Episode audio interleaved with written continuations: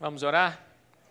Senhor nosso Deus e nosso Pai, te agradecemos pelo culto, por este momento, agradecemos pelo teu Espírito em nosso meio, agradecemos porque o Senhor já vem falando aos nossos corações. Invocamos o teu poder, tua presença sobre nossas vidas, sobre nossas casas nessa hora. Pedimos ao Senhor para nos visitar nessa manhã. Senhor, nós queremos contemplar, a tua glória como um dia Moisés também contemplou. Nós queremos vê-lo na beleza da tua santidade. Queremos ser vivificados, to tocados, alimentados, fortalecidos pelo Senhor. Anima-nos agora, Senhor, eu te peço. Pega cada coração em tuas mãos, Pai. Seja o coração daquele que está abatido, deprimido, ou daquele que está alegre e está aqui em gratidão. Pedimos ao Senhor, em nome de Jesus, para vivificar, curar, animar, fortalecer. Pedimos ao Senhor, Deus, todo aquele rol maravilhoso de bênçãos que Jesus conquistou na cruz por nós. Derrama sobre a tua casa, sobre a tua igreja, em nome de Jesus. Amém, amém. Queridos, há alguns, alguns anos, eu fiz um pedido ao Senhor. Eu pedi ao Senhor para que eu pudesse contemplar o mundo espiritual.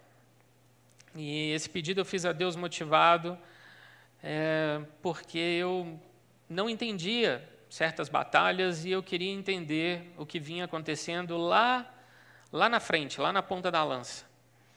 E o Senhor ele atendeu a minha oração. Ele atendeu o meu pedido. Eu vi coisas que eu nunca achei que fosse fossem assim possíveis.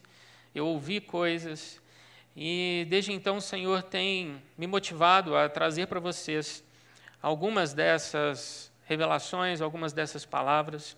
E a mensagem de hoje ela é fundamentada nessa resposta que Deus me deu de revelação do mundo espiritual. Portanto, eu te convido a abrir a sua Bíblia no segundo livro de Crônicas. Lembrando que Samuel, Reis e Crônicas nos falam das histórias dos reis de Israel. Segundo Crônicas, capítulo 18, versículo 3.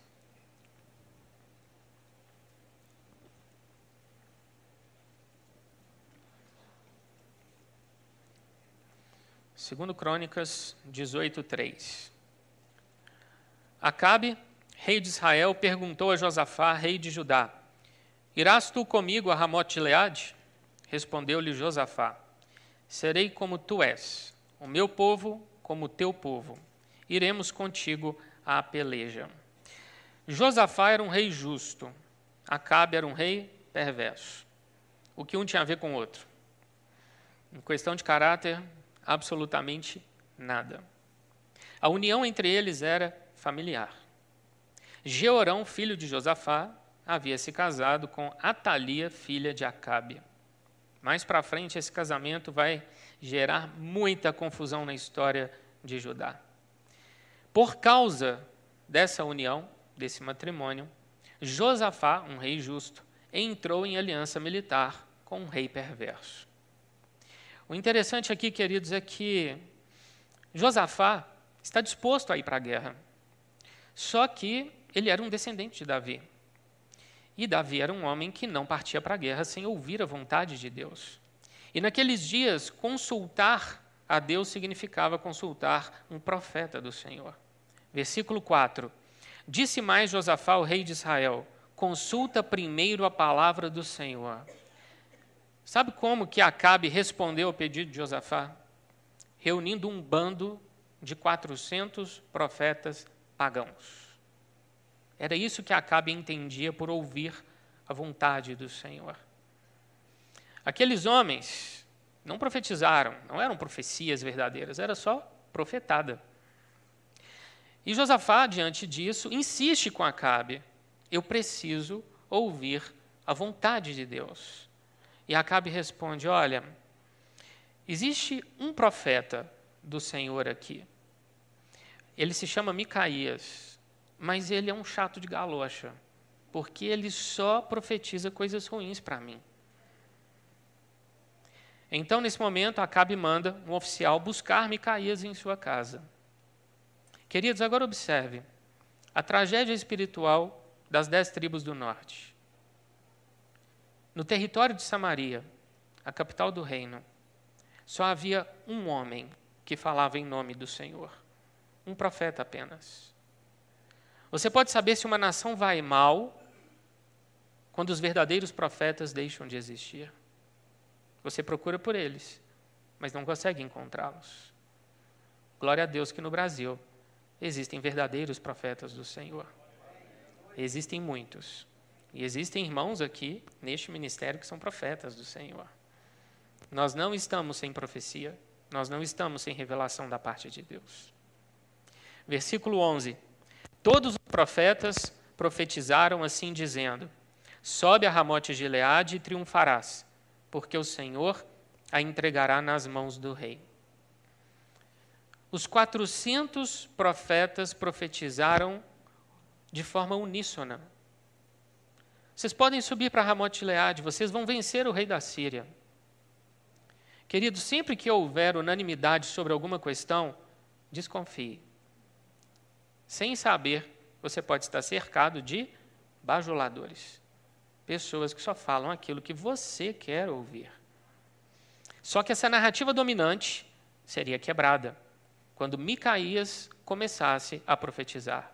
Versículo 16: Então disse ele: Vi todo Israel disperso pelos montes, como ovelhas que não têm pastor. E disse o Senhor: Estes não têm dono, torne cada um em paz para a sua casa. Primeira coisa que Micaías diz é: vocês vão ficar dispersos sinal de que eles perderiam o seu comandante. E mais do que isso, voltem para casa. Essa não é uma guerra para vocês. Não é a hora de lutar. Eu não vou dar vitória a vocês. O conselho era muito bom, vinha da parte de Deus. Mas quem disse que Acabe quis escutar? Acabe não aceitava ser contrariado. Você conhece alguém assim? Que não aceita ser contrariado? Quando criança, é o menino na frente da loja de brinquedo. Quando adulto, misericórdia, né? Acabe não aceitava ser contrariado. Por quê? Porque ele era imaturo como homem e imaturo como rei. Só que Micaías estava só aquecendo os motores. Ele não tinha ideia da profecia que estava por vir. Versículo 18. Micaías prosseguiu: Ouvi, pois, a palavra do Senhor. Vi o Senhor assentado no seu, no seu trono e todo o exército do céu estava à sua direita e à sua esquerda. Perguntou o Senhor: Quem enganará Acabe, o rei de Israel, para que suba e caia em Ramote de Leade? Um dizia desta maneira e outro de outra. Então saiu um espírito e se apresentou diante do Senhor e disse: Eu o enganarei. Perguntou-lhe o Senhor: Com que? Respondeu ele: Sairei e serei espírito mentiroso na boca de todos os seus profetas. Disse o Senhor: Tu o enganarás e ainda prevalecerás. Sai e faze-o assim. Eis que o Senhor pôs o espírito mentiroso na boca de todos estes teus profetas, e o Senhor falou o que é mal contra ti. Querido, uma coisa é profetizar, outra coisa é revelar o que está por trás de uma falsa profecia. Esse trecho das Escrituras só tem um paralelo os capítulos 1 e 2 do livro de Jó. Lá nós vemos Deus conversando com Satanás. Aqui nós vemos Deus conversando com um espírito demoníaco. E observe as falas. O demônio diz: Eu o enganarei. Deus pergunta: Com que? O demônio responde: Serei espírito mentiroso na boca de todos os profetas. Deus diz: Tu o enganarás e ainda prevalecerás. Por querer ouvir só o que lhe agradava, Acabe acabou perdendo a guerra e morrendo em campo de batalha. Uma flecha entesada no arco, lançada ao acaso, cravou no peito do rei. E no final daquele dia, ele estava morto. Querido, é isso que o espírito mentiroso faz. Ele mente para enganar, ele engana para matar. Havia um espírito mentiroso na boca daqueles profetas. O espírito tinha nome, mentiroso, e tinha uma função: enganar. A primeira vez que esse espírito aparece nas Escrituras é lá em Gênesis. Só que quem é mencionado não é um espírito qualquer, é o chefe dele, é um mais graduado, chamado Satanás. Em Gênesis 3,13, a palavra nos diz: Deus disse à mulher: Que é isso que fizeste? Respondeu a mulher: A serpente me enganou e eu comi. Eva confessou ter sido enganada. Ela acreditou nas mentiras da serpente. E por causa deste engano, ela tomou do fruto, comeu e compartilhou com seu marido. E a humanidade cai naquele momento. Em 2 Tessalonicenses, capítulo 2, verso 11, o apóstolo Paulo menciona a expressão operação do erro. Foi pela operação do erro que o homem, a mulher, perderam o jardim e perderam a comunhão estreita com Deus. E será pela operação do erro que nos últimos dias as pessoas seguirão o espírito do anticristo. Paulo ainda fala em 2 Tessalonicenses 1 que a última geração antes da vinda de Jesus dará todo crédito à mentira. O espírito mentiroso fará escola nesses últimos dias. E nós temos que estar atentos para isso. Paulo utiliza no mesmo capítulo, no mesmo versículo, essas duas expressões, operação do erro e crédito à mentira. Tome muito cuidado, querido, com o que você escuta, com que você assiste. Tome cuidado com aquilo que você permite que molde o seu imaginário, os seus pensamentos, que te balize nas suas decisões. Talvez sem saber, em alguns momentos, você esteja sendo influenciado pela operação do erro, pelo espírito mentiroso. Ele age de forma ardilosa e sutil, assim como Satanás é. Nós temos que ter os olhos abertos. Nós vivemos essa geração pré-arrebatamento. Nós veremos e já estamos vendo o engano e a mentira se disseminando de uma forma que a gente se pergunta: como pode? E as pessoas mentem de cara lavada, como se aquilo fosse a verdade mais cristalina. Se aconteceu naquela época, hoje, essa atividade demoníaca está mais intensa. Versículo 23. Então Zedequias, filho de Kenaana, Zedequias era o chefe do bando de 400, deu uma bofetada em Micaías e disse: Por onde saiu o Espírito do Senhor para falar a ti? Disse Micaías: Eis que o verás naquele mesmo dia, quando entrares de câmara em câmara para te esconderes. Então disse o rei de Israel: Tomai a Micaías e devolvei-o a Amon, governador da cidade, e a Joás, filho do rei. E direis: Assim diz o rei: Metei este homem na casa do cárcere e angustiai-o com escassez de pão e de água, até que eu volte em paz. Disse Micaías: Se voltares em paz, não falou o Senhor na verdade por mim Disse mais: Ouvi isso, vós todos os povos. Micaías recebeu uma palavra do Senhor, entregou corajosamente, levou um soco no rosto, respondeu à altura e foi mandado para a prisão. Acabe ainda diz: Olha, mantenha esse homem com uma dieta mínima. Pouco pão, pouca água, pouca comida, pouca bebida, até que eu volte em paz. Micaías não perde, querida, oportunidade. Olha, se o senhor voltar em paz, Deus não falou através de mim. Você vai morrer naquele campo de batalha. O seu orgulho, a sua altivez vão te levar à queda. Esse menino mimado, chamado Acabe, finalmente iria encontrar a morte depois de tantas coisas perversas que ele fez em Israel. Querido, três pessoas tentaram intimidar Micaías. Acabe, Zedequias, o chefe dos 400, e o oficial do rei que Acabe mandou na sua casa para buscá-lo. Três pessoas. E Micaías não se sujeitou. Por quê? Porque quem tem a verdade não tem medo do inimigo. Quem tem a verdade não se intimida. Aqui nós temos uma lição. Existe um espírito mentiroso atuando? Existe. E ele odeia ser descoberto. Para isso, ele precisa de um outro espírito com a finalidade de protegê-lo. E o nome desse espírito é intimidação. Guarde no seu coração: engano, mentira, sempre andam juntos com a intimidação. Vamos para o livro de Neemias, capítulo 2. O livro de Neemias trata da dura tarefa de reconstrução dos muros de Jerusalém sob as chantagens, narrativas e pressões de Tobias, Sambalate e Gesem. Neemias 2. Se os muros de Jerusalém fossem reconstruídos, os governantes daquela região que estavam provando o gostinho do poder, porque Jerusalém era uma cidade gloriosa, Jerusalém ofuscava os demais povos. Se Jerusalém fosse reconstruída, os governantes da região veriam o seu poder, a sua influência caírem vertiginosamente. Na cabeça desses homens, era preciso parar os judeus a todo custo. A todo custo. Capítulo 2, verso 19. Porém, Sambalate, o Oronita, e Tobias, o servo Amonita, e Gesem, o Arábio, quando o souberam, zombaram de nós e nos desprezaram e disseram: Que é isso que fazeis? Quereis rebelar-vos contra o rei? Neemias foi enviado pelo rei Artaxerxes, um rei persa, para reconstruir os muros de Jerusalém. Quando ele chega na cidade, ele não fala para as pessoas no primeiro momento quem é ele porque ele está ali.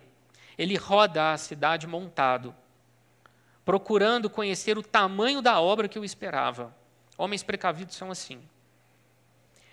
Quando ele chama o povo e se revela como um governador de Judá enviado pelo rei, ele anima o coração do povo para reconstruir os muros. Só que Tobias, Sambalate e Gesem tomam conhecimento de que Neemias queria fazer de Jerusalém uma cidade gloriosa novamente.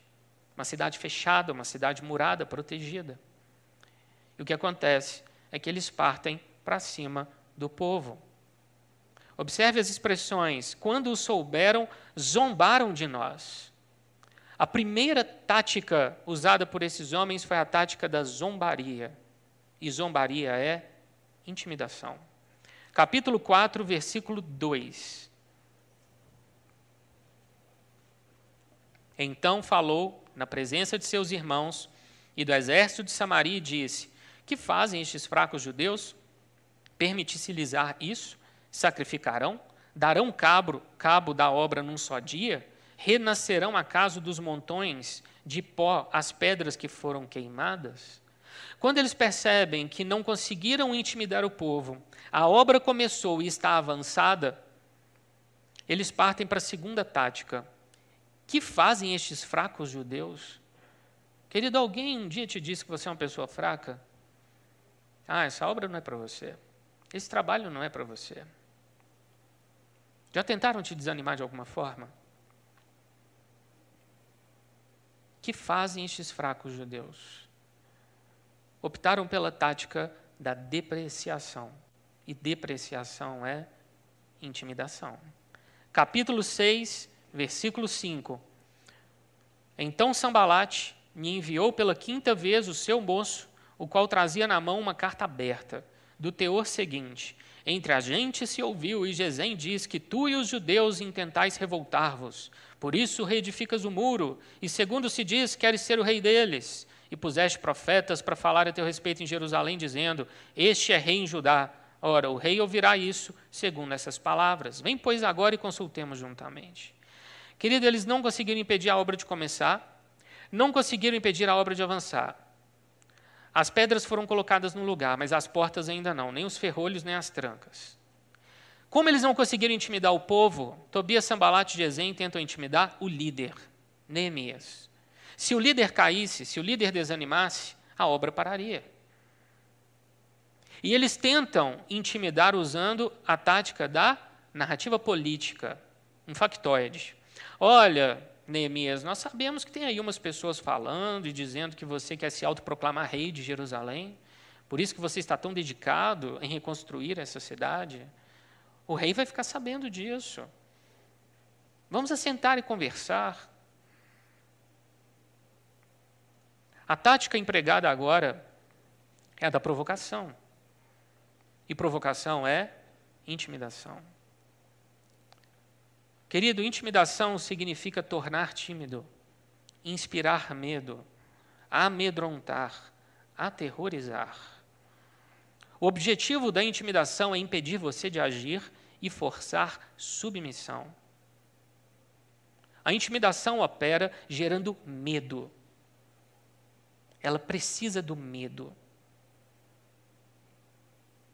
E quando ela finalmente consegue alcançar o coração do ser humano, ela remove a autoridade que o cristão possui. Os dons do cristão se tornam inoperantes. O diabo usa pessoas sob o seu comando para nos intimidar. E a finalidade é controlar para limitar. Se Satanás de alguma forma consegue infundir medo no seu coração, ele tem controle sobre você.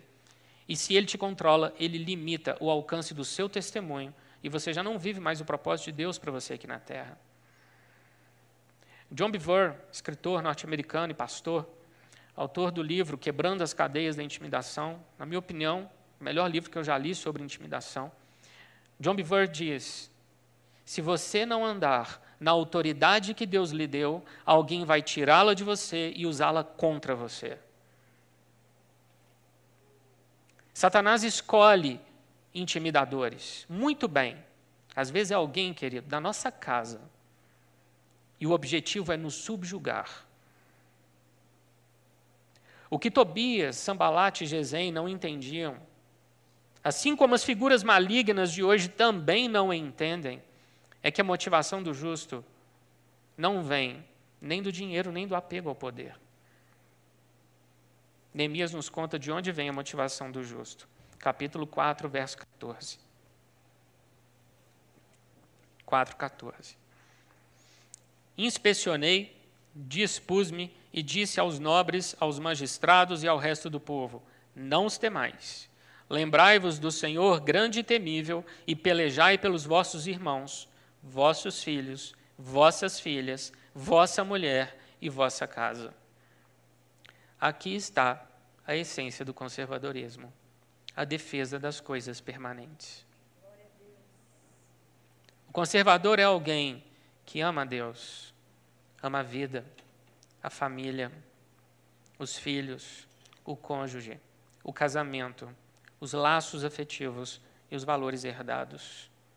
Neemias impulsiona o povo não só a defender seus bens, ou a cidade em si, mas a defender seus entes queridos. Olha como ele descreve Deus. Lembrai-vos do Senhor grande e temível e pelejai. Tenham Deus em mente, espada na mão, está na hora de lutar. E vocês vão lutar pelas suas famílias. Queridos, esse é um chamado para todos nós hoje. Nós precisamos lutar por aqueles que nós amamos conservadores amam a Deus e amam a família. Vale a pena entrar nessa peleja. Vale a pena entrar nessa guerra. Se você não sabe até hoje o que é ser um conservador, ou se você tem dúvidas sobre o que isso significa, eu te dou um conselho: estude o livro de Neemias. Estude o livro de Neemias. Não é só ler, não, querido. Pegue uma Bíblia de estudo. Se você não tiver uma, compre ou peça emprestado. Estude o livro de Neemias. É que eu faço um apelo aos homens. Nada de masculinidade suave, pessoal. Homem é homem. Neemias nos ensina sobre as virtudes que um homem deve cultivar. Sobre os valores que um homem deve cultivar. Por quem ele luta. Quem é Deus na vida desse homem. Por que nós estamos aqui? Quais são nossas obrigações, responsabilidade, palavrinha popular hoje, responsabilidades do homem? Leia Neemias, estude Neemias. Você vai ver o exemplo de um homem corajoso, um homem de verdade. Um homem, querido, que honrava as calças que vestia. Homem.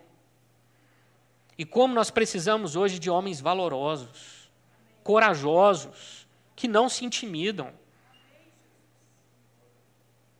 Homens que trazem a virtude da hombridade gravada no coração. Seja essa pessoa. Procure ser como Neemias. Se os muros de Jerusalém permanecessem caídos, Jerusalém ficaria aberta para saques e invasões, sequestros, todo tipo de crime. Jerusalém não era mais uma cidade segura, nem uma cidade onde imperava a liberdade. Por isso, Neemias impulsiona o povo para trabalhar não só para colocar pedras sobre pedras, mas para resgatar a história do seu povo, para resgatar a cidade.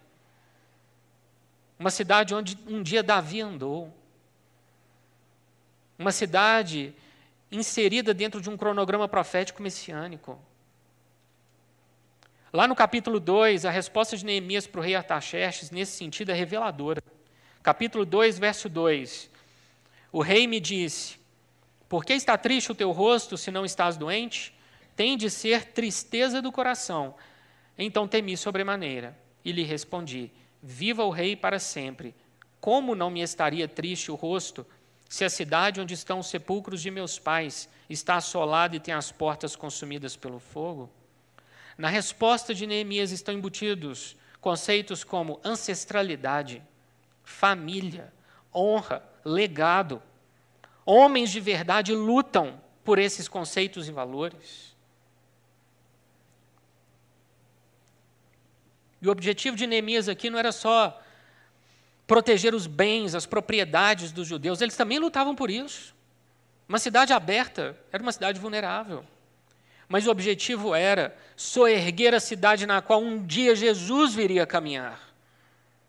São quatro séculos de distância, mais ou menos, entre Neemias e Cristo.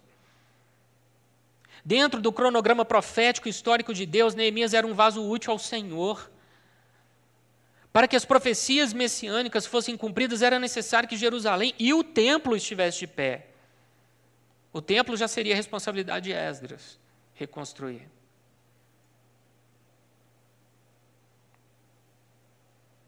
Jesus um dia viria a andar no templo, a fazer milagres em Jerusalém. Ele seria preso, julgado e condenado em Jerusalém. Morreria fora das portas de Jerusalém. O Espírito Santo seria derramado em Jerusalém. A igreja nasceria em Jerusalém. A partir de Jerusalém, o evangelho se espalharia até os confins da terra, não numa Jerusalém alquebrada, destruída, incendiada, mas numa, Jerusalém soerguida e gloriosa. E olha que essa daqui da terra nem se compara com aquela que Deus tem preparado para nós.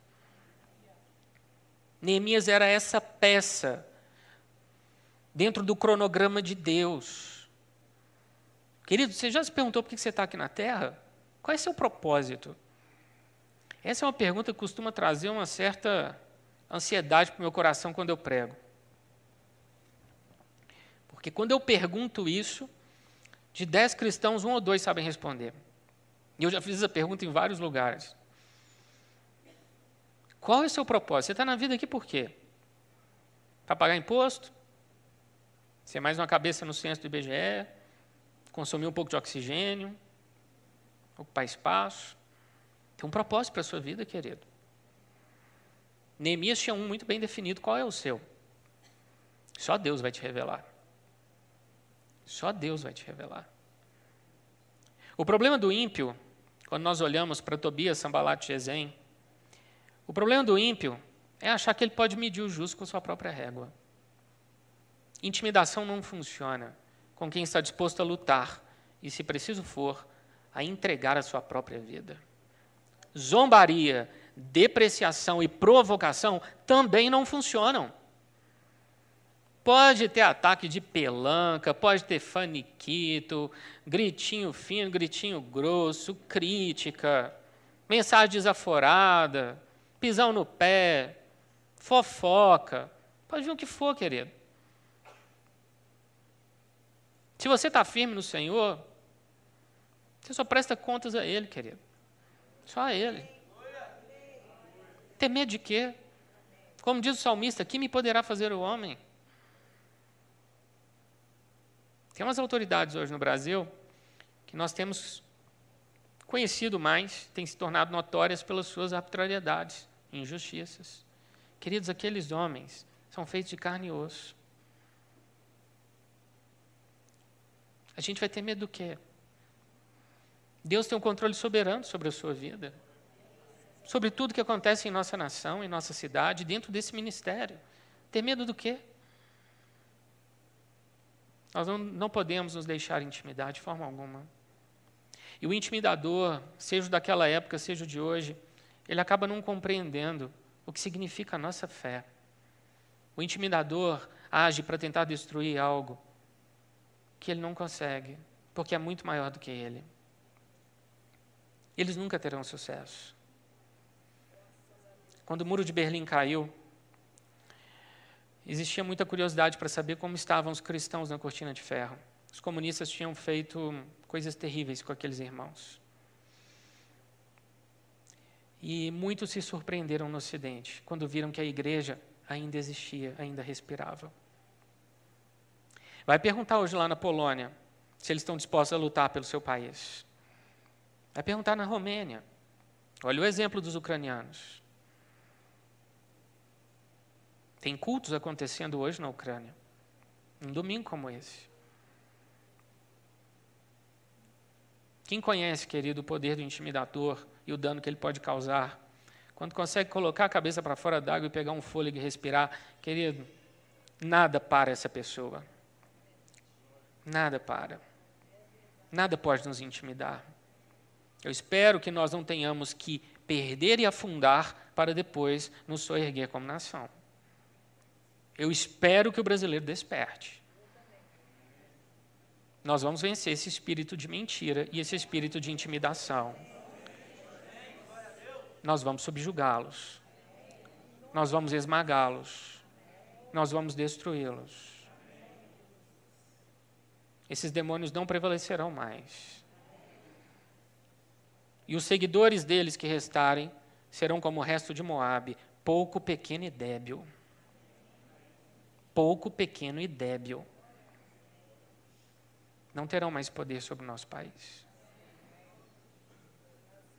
Entende o tamanho da guerra espiritual? Ou pelo menos um pouco dessa dimensão? Como essa história termina, querido? Capítulo 6, versículo 15.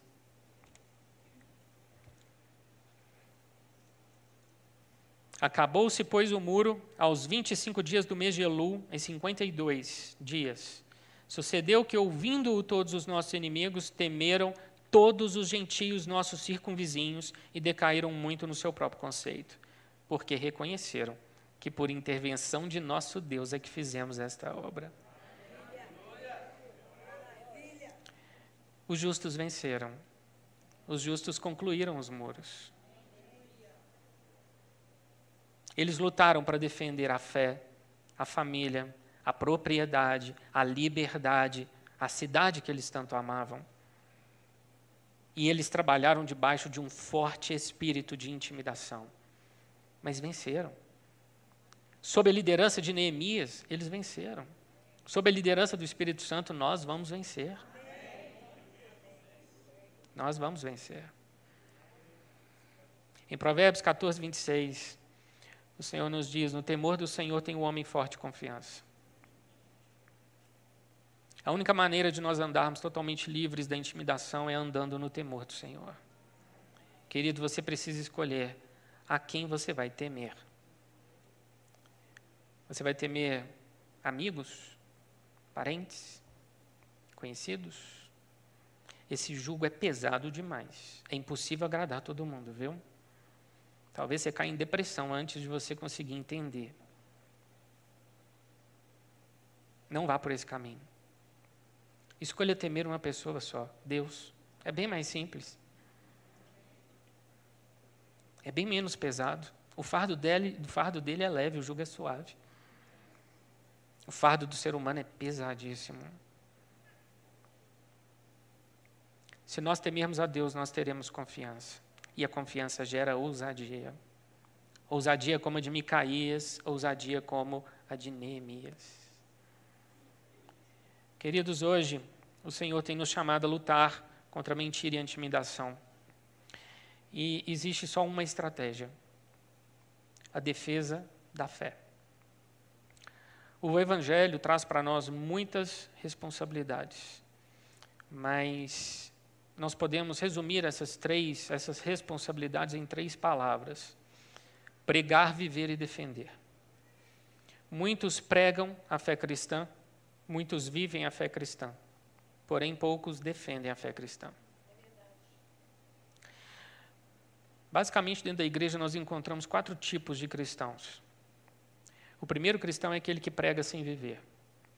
Ele prega, ele compartilha versículo, ele manda pregação abençoada para os outros, ele fala de Jesus, conta alguma coisa que ele ouviu, mas na vida pessoal ele não se submete aos mandamentos da nova aliança. Ele prega, mas ele não vive. Esse cristão é o hipócrita, personificado na figura do fariseu. Existe um outro tipo de cristão, o que vive sem pregar. Esse cristão entende o que a nova aliança traz de responsabilidade, ele ama Jesus, ele vive os mandamentos da nova aliança, ele conhece a graça, conhece o valor do perdão, só que ele não prega. Ele passa por alguns ambientes na vida dele e ninguém sabe que ele é cristão. Ele é tímido. Tímido como Timóteo que tinha um excelente testemunho, mas precisou levar um baita puxão de orelha em 2 Timóteo 1,7. Porque Deus não nos deu espírito de timidez, mas de poder, amor e moderação. O termo timidez é na palavra tímido. E o termo tímido, nós vemos ali em Jesus, no contexto do mar sendo acalmado. Ele diz: Porque sois tímidos, homens de pequena fé. E nós vemos essa mesma palavra do grego aparecendo em Apocalipse 21, verso 8. Só que lá ela não aparece como tímido, aparece como covarde. E é dito que os covardes não entrarão no reino dos céus. Para Deus, covarde e tímido é a mesma coisa. Existe um terceiro tipo de cristão: aquele que prega e vive, mas não defende. Ele prega a fé cristã, ele fala de Jesus para as pessoas, ele vive o que a Bíblia nos ensina, mas quando ele é confrontado na sua fé, ele se cala ele não se posiciona. Esse cristão tem medo do que ele pode perder. Ele tem medo do que as pessoas vão pensar. Ah, mas eu tenho um amigo de infância. Ah, mas eu tenho um casal, um amigo da minha família. A gente sempre vai para a fazenda deles. E eles falam lá umas coisas sobre a fé cristã e eu fico calado, porque eu quero continuar amigo deles. A fazenda é legal, tem piscina. Comida é boa. prega e vive, mas não defende. Esse cristão se assemelha a Pedro, no pátio da casa do sumo sacerdote, sendo intimidada por uma jovem criada. E nós sabemos o que aconteceu depois. Pedro chorou amargamente. Existe um quarto tipo de cristão, aquele que prega, vive e defende a fé. Esse cristão, ele se assemelha a homens como Neemias, Micaías, Josué, Paulo, Apolo, João. Ele não se contenta só em pregar e em viver, mas ele está disposto a fazer o que for preciso em defesa da sua fé. Nós temos o hábito, querido, de mencionar em nosso meio alguns versículos que nós, crentes, sabemos de cor. E um desses versículos é Filipenses 1,6. Estou plenamente certo de que aquele que começou a boa obra em vós há de completá-la até o dia de Cristo Jesus. Certo? Muitos aqui sabem esse versículo de cor. Esse versículo, querido, fala de um Paulo tendo a convicção e a certeza de que a obra de Jesus na nossa vida é completa. Uma obra que passa pelo perdão, regeneração, salvação, justificação, santificação e glorificação. Obra completa. Só que raramente nós vemos alguém mencionar o versículo seguinte. Quem sabe Filipenses 1,7 de cor? Vamos ler?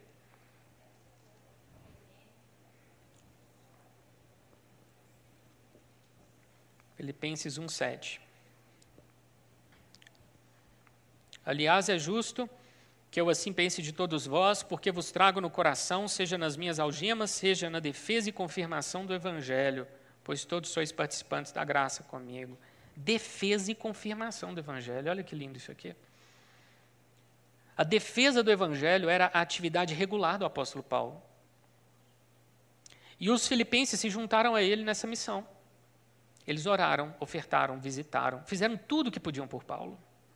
E Paulo, emocionado, diz: Por onde eu vou, eu trago no coração, nas minhas algemas e na defesa do Evangelho, vocês.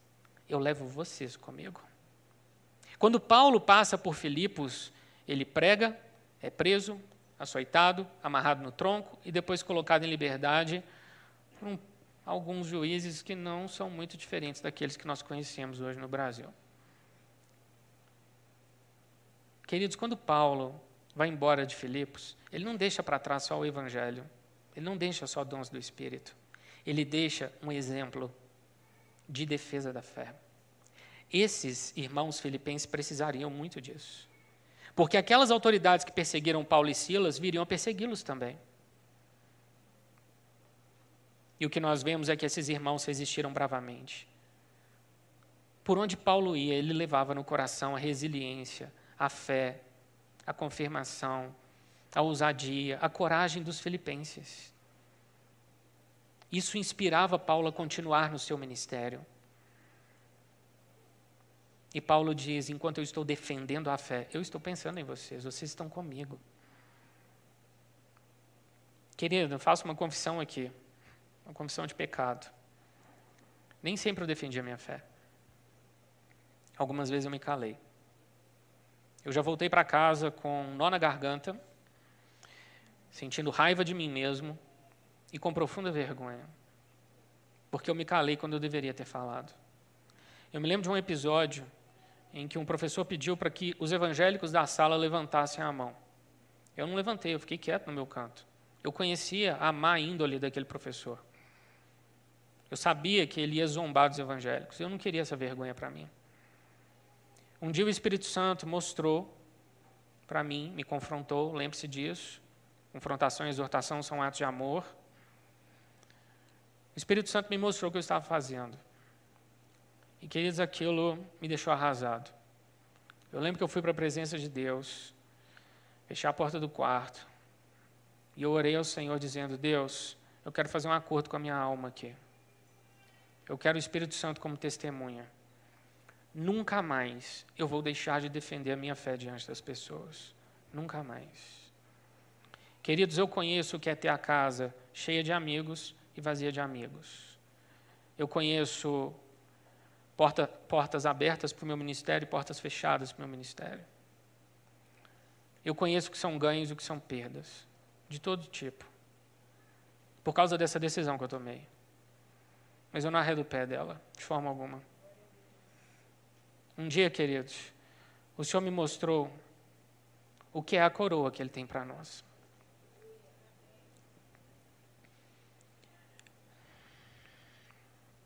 A partir do momento que você vê isso, que você contempla o que é o galardão que te espera, tudo aqui na terra fica pequeno.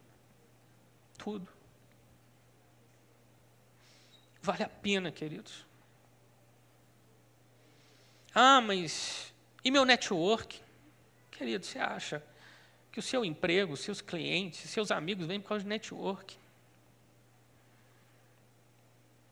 Ah, mas o meu amigo, mas o meu colega, ah, mas é o meu parente.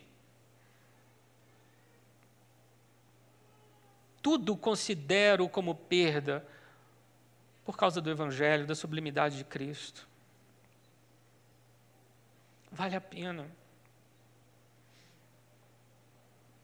Não deixe que ninguém intimide você. Defenda a sua fé. Posicione-se com coragem. O Senhor está à procura dessas pessoas nessa geração. Será que o Espírito Santo vai ter que passar direto diante de você? Ou ele vai poder entrar na sua alma, no fundo do seu coração e te revelar das coisas grandes intangíveis do Senhor. Submeta-se à vontade de Deus, escolha quem você quer se submeter. Vale a pena. Com certeza vale a pena. Em Filipenses 1, 27 e 28, o Senhor nos diz que eu ouça no tocante a vós outros, que estáis firmes em um só espírito, como uma só alma, lutando juntos pela fé evangélica e que em nada estáis intimidados pelos adversários. Nesse mesmo capítulo que nós acabamos de ler, lá no final dele. Observe as lições que Paulo ensina. Que eu ouça no tocante a vós outros, que estáis firmes em um só espírito, como uma só alma. Unidade, queridos. Para lutar, para guerrear, nós precisamos de unidade. Pais, converse com outros pais.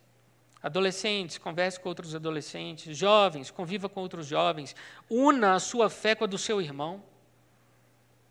Cada um aqui está vivendo um momento na vida. Existem pessoas que estão vivendo o mesmo momento que você. Unidade. Segunda lição, lutando juntos pela fé evangélica. Querido, nós temos lutado pela fé. Porque nós precisamos fazer isso hoje no Brasil. Se deixar a turminha da lacração, passa por cima. A esquerda é terrível. Esse povo não tem Deus, não, viu, meu irmão? Toma cuidado com isso. Lenin e Stalin diziam que a única moral que serve para a esquerda é a moral da revolução. É certo se for para promover a causa esquerdista. Tome cuidado. Você está lidando com pessoas que não têm freios inibitórios. E nós vamos nos deixar intimidar? Não. Nós vamos nos posicionar. Bater o pé, querido. Bater o pé. Cachorro sem noção, a gente bate o pé. Terceira lição. Que em nada estáis intimidados pelos adversários. Nada, queridos, pode nos intimidar. Nenhum adversário. A igreja vitoriosa, a igreja gloriosa, a igreja vencedora. Somos capazes de ninguém, não. Nós só prestamos conta a Deus. E Ele está acima de qualquer autoridade humana. Erga sua cabeça. Joelho trôpego fica firme. É andar altivo, é ombro para trás. Tem alegria. Saiba quem morreu por você. Você é um soldado do reino. Portanto, nada de vergonha, nada de timidez. Coragem, meu irmão. Erga sua voz. Não tenha medo de nenhuma perda. O ganho é glorioso, vale a pena. É muito maior do que nós podemos imaginar. Muito, muito maior. Vamos para a epístola de Judas. Judas é aquela última carta, antes de Apocalipse. Não foi escrita por Judas Iscariotes, não, viu, meu irmão? É Judas, irmão de Jesus aqui.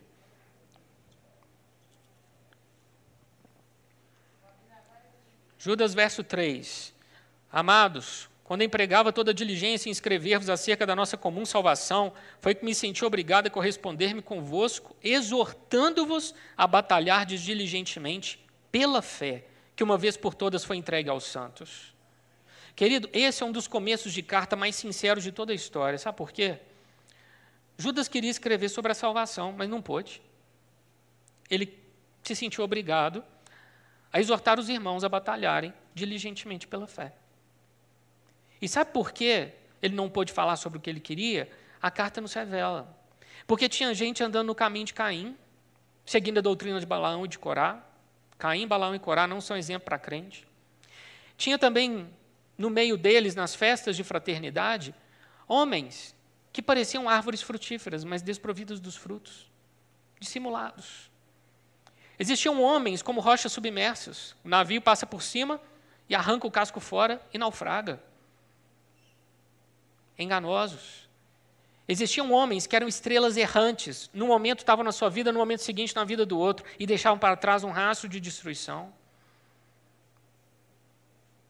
Quando Judas olha para os perigos que a igreja corre, e essas pessoas más estavam dentro da igreja, agindo com dissimulação e mentira, ele fala: Eu não posso escrever sobre a salvação. Deus não vai me deixar. Esses irmãos vão ter que batalhar pela fé, porque senão eles vão naufragar. Eles já colocaram dentro de casa essas pessoas, estão no meio deles, estão nas festas de fraternidade deles. Irmãos, hoje o mal entra na nossa casa de muitas formas, eu não preciso descrever como. E nós vamos ficar o quê? Parados? Não, nós vamos batalhar pela nossa fé. Você tem batalhado pela sua fé? Você tem batalhado diligentemente pela sua fé? Ou a sua defesa da fé é do tipo 100 metros rasos? Olha, eu até defendo a minha fé, mas só até o ponto de não parecer esquisito para as pessoas.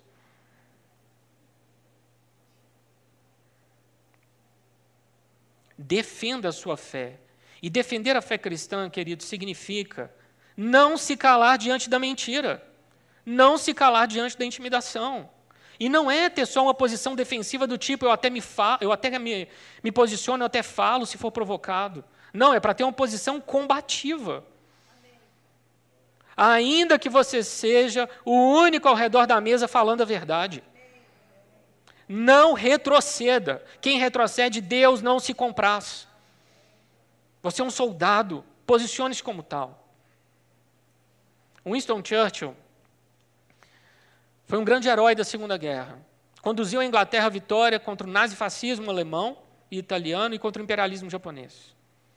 E hoje a turminha da lacração e do cancelamento fica doido para poder cancelar esse homem, porque ele tinha valores conservadores. Lá na Inglaterra eles tentam removê-lo dos livros de história, tentam remover as estátuas, os memoriais, porque ele tinha valores conservadores. Só que eles não estão conseguindo. E Winston Churchill ficou célebre não só por falar para uma nação e sustentá-la em tempos de guerra, enquanto os jovens morriam em campo de batalha, mas também porque Churchill tinha frases muito fortes. E uma dessas frases é: a coragem é a primeira das qualidades humanas, porque é a qualidade que sustenta todas as demais. Retire a coragem do amor. Não tem amor. Retire a coragem da compaixão. A pessoa não se compadece mais. É preciso coragem para falar, é preciso coragem para perdoar, é preciso coragem para viver, é preciso coragem para se posicionar. Coragem é a primeira das qualidades humanas. Logo após a morte de Moisés, o Senhor chamou Josué. E ele diz para Josué: ser forte e corajoso. Não temas nem te espantes porque o Senhor teu Deus é contigo por onde quer que andares. E sabe quantas vezes ele repetiu para Josué isso? Três vezes em nove versículos. Ser forte e corajoso. E uma das vezes ele diz: ser forte e muito corajoso. Tome essa palavra para você, querido. Ela é sua. Coragem. Ser forte e corajoso. Coragem. Defenda a sua fé. Posicione-se contra toda forma de intimidação, de mentira, de engano, de medo. Deus espera isso de você. Há um galardão à sua espera. A sua coragem será recompensada. Amém? Vamos ficar de pé e orar?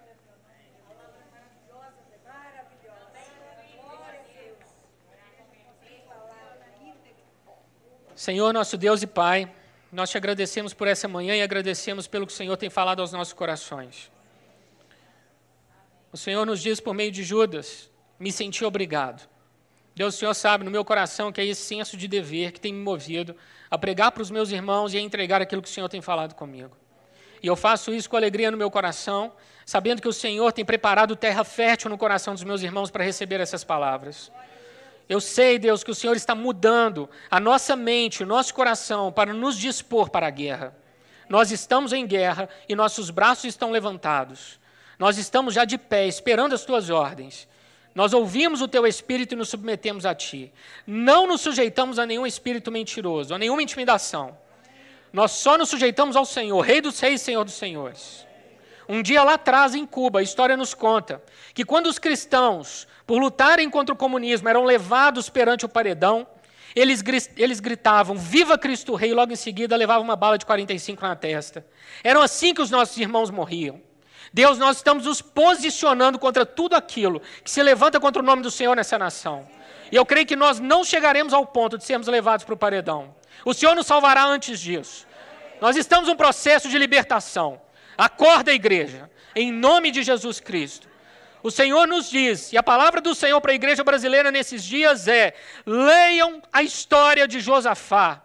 Os exércitos estavam atrás dos santos. Eu coloco vocês adiante das forças armadas. Vocês subirão e do alto vocês verão a derrota dos seus inimigos. Serão só cadáveres Estou para tirar o fôlego de vida, o fôlego de vida de homens maus nessa nação. Falta pouco, falta pouco. A minha misericórdia está se esgotando. Eu exercerei justiça e vocês saberão que há Deus no Brasil. Prestem atenção, eu estou agindo como agi nos dias de Josafá. O povo recolherá os despojos. Eu darei a vocês riqueza, riqueza, infundirei medo nos vossos inimigos. Eles não levantarão braço, não terá míssil, não terá avião, não terá arma. Eu os farei recolher, recolher a mão estendida contra vocês, a mão perversa, a mão belicosa. Eles não os atacarão, eu os protegerei. Miguel está sobre Israel, eu estou deslocando hostes, hostes dos céus, legiões de anjos para protegê-los. Eis que eu destruirei os inimigos de vocês, e vocês saberão que há Deus, um Deus que ouve, um Deus que escuta o clamor da igreja. O exército humano não se levantará. Não olhe para o exército humano, olhe para mim. Eis que eu levanto a minha igreja. Cante, toque, adore, se levante. Em nome de Jesus Cristo, Senhor, desperta os meus irmãos. Acorda, Senhor, que não haja em nosso meio esquerdistas. Converte o coração dessas pessoas que estão no engano ao Senhor.